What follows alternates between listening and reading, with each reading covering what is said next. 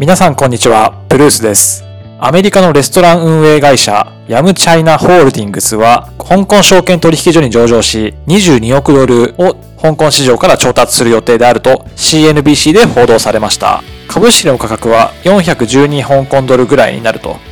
ヤムチャイナホールディングスはこの上場で4000万株ほどを売却する計画を立てているようです。この上場は2020年において香港取引市場に上場した特に中国企業の中でですね、3番目に大きな上場になるということも言われています。皆さんあまりヤムチャイナホールディングスご存知ない方も多いかと思いますので、このあたりもご説明しながらお伝えしていきたいと思います。参照は CNBC、Yam China to raise 2 billion in Hong Kong secondary listing です。詳細についてお伝えします。Yam China is set to raise 2 billion in its secondary Hong Kong listing after indicating that its share would be priced at 420 Hong Kong dollars each, according to two sources. with direct knowledge of the matter. こちら、ヤムチャイナホールディングスという会社が香港証券取引所に上場して20億ドルほどを調達しました。そして株価は先ほどの1株当たり412香港ドルになると。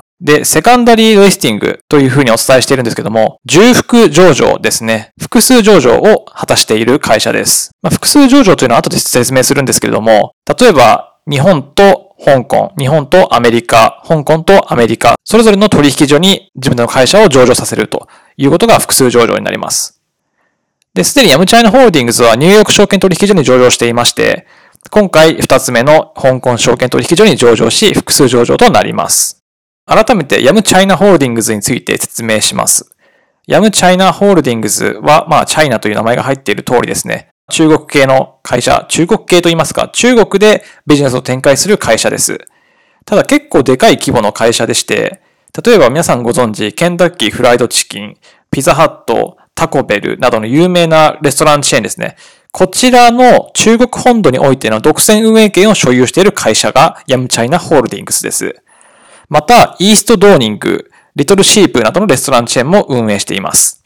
本社はテキサス州プレイノにあります。ただ、香港の取引所に上場するというところの情報はまだ正式にはヤムチャイナホールディングスからまだ公開は実はされていません。ただ、どっかの情報筋から得たことを CNBC およびまあ、あとブルームバーグとかでも発表しているので、まあ、ほぼ上場することは間違いないんじゃないかというふうに言われています。今回 CNBC のこの報道に対してヤムチャイナホールディングスはコメントを控えている状況です。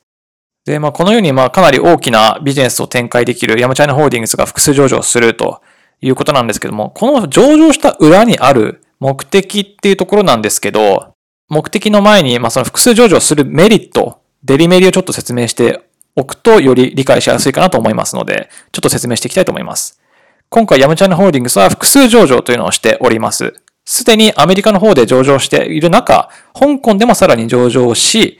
まあ、資金調達などを行っていくと。複数上場のデリメリについて、まずメリットとして挙げられるべきなのは、国外への知名度の向上ではないかと。例えばメッセージングアプリ LINE もですね、日米で複数上場いたしましたが、実は日本国内ではほぼあのメッセージングアプリとしてはもうシェアナンバーワンになっていますが、海外でのユーザー数というのはまだまだこれからというような状況です。例えばアメリカでは WhatsApp が入ってますし、中国では WeChat などですね。で、韓国だとカカオトークにあるんですかね。まあそういった状況下で、まあ LINE についてはニューヨーク証券取引所に上場することによって、アメリカにおいての認知度を拡大させるということで、積極的な海外進出を可能にさせるためというの目論みがあると考えられています。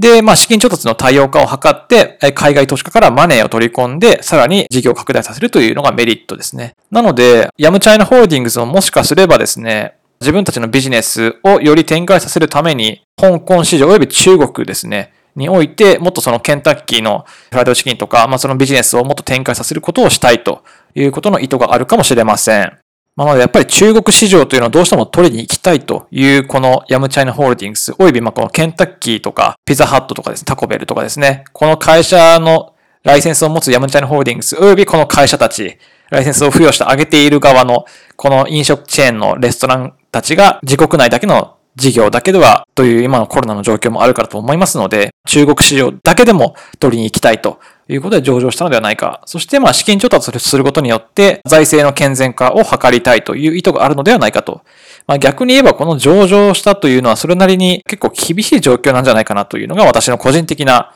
推論です。で、複数上場のデメリットについては、上場維持費がかかる。適切にこう開示をずっと自分たちの財政状況を開示していくことを求められますので、四半期ごとに決済を締めて45日以内に開示をする。これらの対応について企業は常に追われているような流れになります。また株価に影響がありそうな事実が発覚した場合は即時に公表しなければいけませんし、このような情報の開示義務にも対応するために、ま、実務経験者の確保やシステム投資を避けて取ることはできない。なので上場するっていうのは結構それなりに維持コストもかなり莫大な費用がかかってしまうというところはデメリットですね。まあそれよりも今こうやって直近でも資金調達を行って、ちょっとでも資金を確保したいということと知名度を向上させたいというところのメリットの方がまあ大きいのかなというのもあります。まあ、そういったヤムチャイナホールディングスの複数上場が、あの、果たされるのではないかというニュースなんですが、あの、過去にもですね、複数上場ではないですけども、香港証券取引所に上場した中国企業で、まあ、IPO ですね、を果たした会社というのもございます。今回、ヤムチャイナホールディングスは3番目と、2020年に香港市場に上場した企業の中で3番目に大きな規模の上場と言われていますが、他に、あの、この規模、22億ドル、約、まあ、2000億円ぐらいですかね。調達して、あの、IPO を果たしそうな会社たちは他に2社いまして、中国系企業は。一つが、あの、JD.com というところです。こちらオンライン小売の中国第2位のサービスですかね。JD.com。香港市場に上場して、時6%ぐらい株価を上げたということでも有名です。で、こちらも実はすでにあの、香港以外にも、米国市場でも上場を果たしている会社です。このようにまあ香港でも株式強化を行う中国のテクノロジー企業というのは増え続けているような状況ですね。で、JD.com は、えー、一株当たりその当 IPO 当時は226香港ドルで新株発行していまして、その時に調達した額が約4000億円、39億米ドルと集めたとされています。で、もう一つ、このヤムチャイナホールディングスに匹敵する調達を集めた会社が、防廃銀行というところです。こちらもほぼ聞いたことがないかと思いますけども、香港証券取引所で上場を果たしてかなりの額を調達したことでも有名な防廃銀行というところです。約2000億ドル調達してました。まあ、この防廃銀行なん、どういう銀行かっていうと、中国の天津にある商業銀行です。2003年ぐらいにできたというふうな情報がありまして、中国では今のところ銀行系では最も若い全国的な商業銀行として知られています。後発である利点を活かして急速に成長しておりまして、で、金融誌ザ・バンカー冊子の中で2018年に発表された世界のトップ1000の銀行の中で178番目にランクインと、まあ中途半端ですけども、ちょっとこれが結構上にランクされているのではないかと、防廃銀行というところが調達しています。大きな2つの会社が上場香港市場に取引所に上場して巨額の IP を果たしています。で、個人について3番目と言いますか、2000億円規模の資金を調達したのが、このヤムチャイナホールディングスです。ただ今はその香港というのはですね、国家安全維持法の問題でいろいろと民間の中で揺れ動いていて政治的な圧力がかなり大きく深まっています。法律的には中国の一部というふうに見なされている中でですね、香港の自治がほぼ認められていない状況で、中国の傘下にあって中国のやりたいようにやらされている、利用されているというのが状況です。民主派の人たちも潰されていまして、まあ、私としても見過ごせ、見過ごせない状況ではありますが、こういったお金についてはもう関係ないのかなっていうのはちょっと正直なところですね。まあ、自分たちのお金とか、まあ、会社としての維持をし続けるためにですね、市場をなんとか開拓して、お金を集めて、コロナが落ち着くまでなんとか持たせたいという意図があるかもしれませんけども、その経済とやっぱり政治の部分で、やはり香港というのはこれからも注視していかなければいけない状況に置かれていますし、我々日本としても、まあアジアとの一員として中中国から守っていくといいますか、中国と距離を置いて、香港は香港でというふうにやれるような環境を作っていかなければいけないとも思いますので、こういうなんか経済的な大きな動きがある中でですね、政治的な動きっていうのも見過ごせない、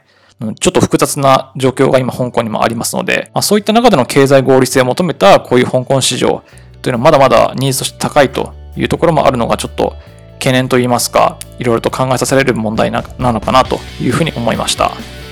引き続きどんな会社が上場していくのでしょうか注目していきたいと思います以上プルースでした